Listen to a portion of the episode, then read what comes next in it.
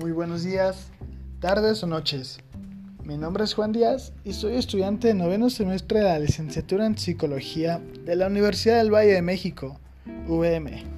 Y hoy vengo a hablarles sobre un tema que es muy interesante, la diversidad sexual. Para empezar, vamos a hablar sobre dos conceptos importantes y su, definición, sexo y sexualidad. Por lo regular, cuando escuchamos estos términos, pensamos que tiene que ver solo con la actividad sexual que se tiene en la intimidad, ya sea el coito, la penetración, posiciones sexuales y demás, pero no es así. Estos términos van mucho más allá que solo eso.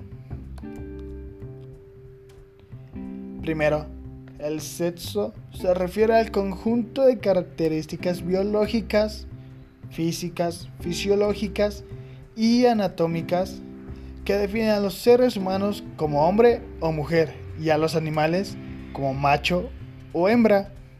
Por lo tanto, el sexo no se elige, ya que es una construcción determinada por la naturaleza y por todo un proceso cromosómico. Así que el sexo viene dado desde el nacimiento. Mientras que la sexualidad es totalmente distinta. La sexualidad cambia y crece a lo largo de nuestras vidas. Es el cómo nos identificamos, quiénes somos y cómo queremos expresarnos. Esto incluye la forma en que hablamos, vestimos y nos relacionamos con los demás, así como nuestras preferencias sexuales y su diversidad. Bien, cuando hablamos de diversidad sexual, nos referimos a las prácticas expresiones, identidades, discursos y políticas en las que se pone en juego la sexualidad. Ahora bien, si hablamos de diversidad, tenemos que hablar de la comunidad LGBT. La comunidad LGBT hace referencia a algunas categorías de la diversidad sexual por las diferentes orientaciones sexuales e identidades de género. Sus siglas son L de lesbiana, G de gay, B de bisexual y T de trans, aunque en ocasiones suele incluirse la I de intersexual, que son aquellas personas que por razones biológicas presentan características de hombre y de mujer en su físico, genética u hormonas, también llamados antes hermafroditas. También se agrega la letra Q de questioning, que se refiere a las personas que cuestionan su sexualidad, y de queer, que son aquellas personas que no se etiquetan en ninguna categoría, viviendo así su sexualidad sin límites. Ahora bien, hablaremos de la homosexualidad, o dicho de otra forma, de gay y lesbiana. Hace unos años se creía que la homosexualidad era una enfermedad mental Incluso llegó a estar clasificado en los manuales de trastornos mentales.